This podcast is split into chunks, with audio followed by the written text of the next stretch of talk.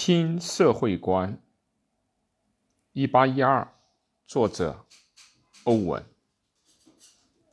罗伯特·欧文生于一七七一年，卒于公元一八五八年，是英国的空想社会主义者。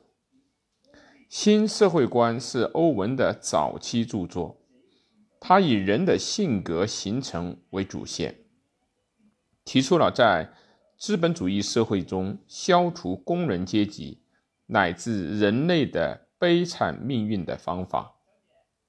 当时工人的悲惨是不能够满足就职要求所造成的贫困，对此，政府应该兴办公共事业，扩大就业。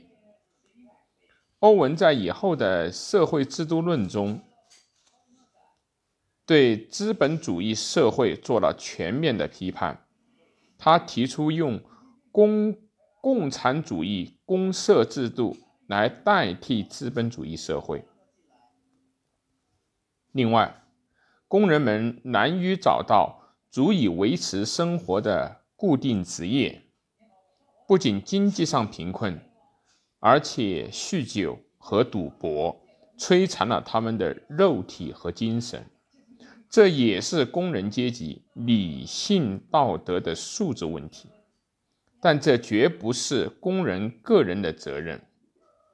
人的性格是从幼年开始由环境形成的，良好的环境可以培育出无数的优秀的人。不问形成性格的原因，只问其行为结果的道德。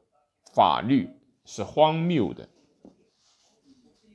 社会应该废除或者是修正助长人们恶习的各种制度，并努力创造良好的环境。书中，并且对亚当·斯密的自由竞争即是社会的发展，即是善的学说，对。马尔萨斯贫困的原因在于人口增多的说法，以及文明和生产力的发展是人类的不幸的学说等，进行了批判。这就是欧文的新社会观里面所涉及的内容。他也是英国的空想社会主义者。就像我们上篇所令所提到的，四种运动和普遍命运理论的作者傅立叶也属于空想社会主义者。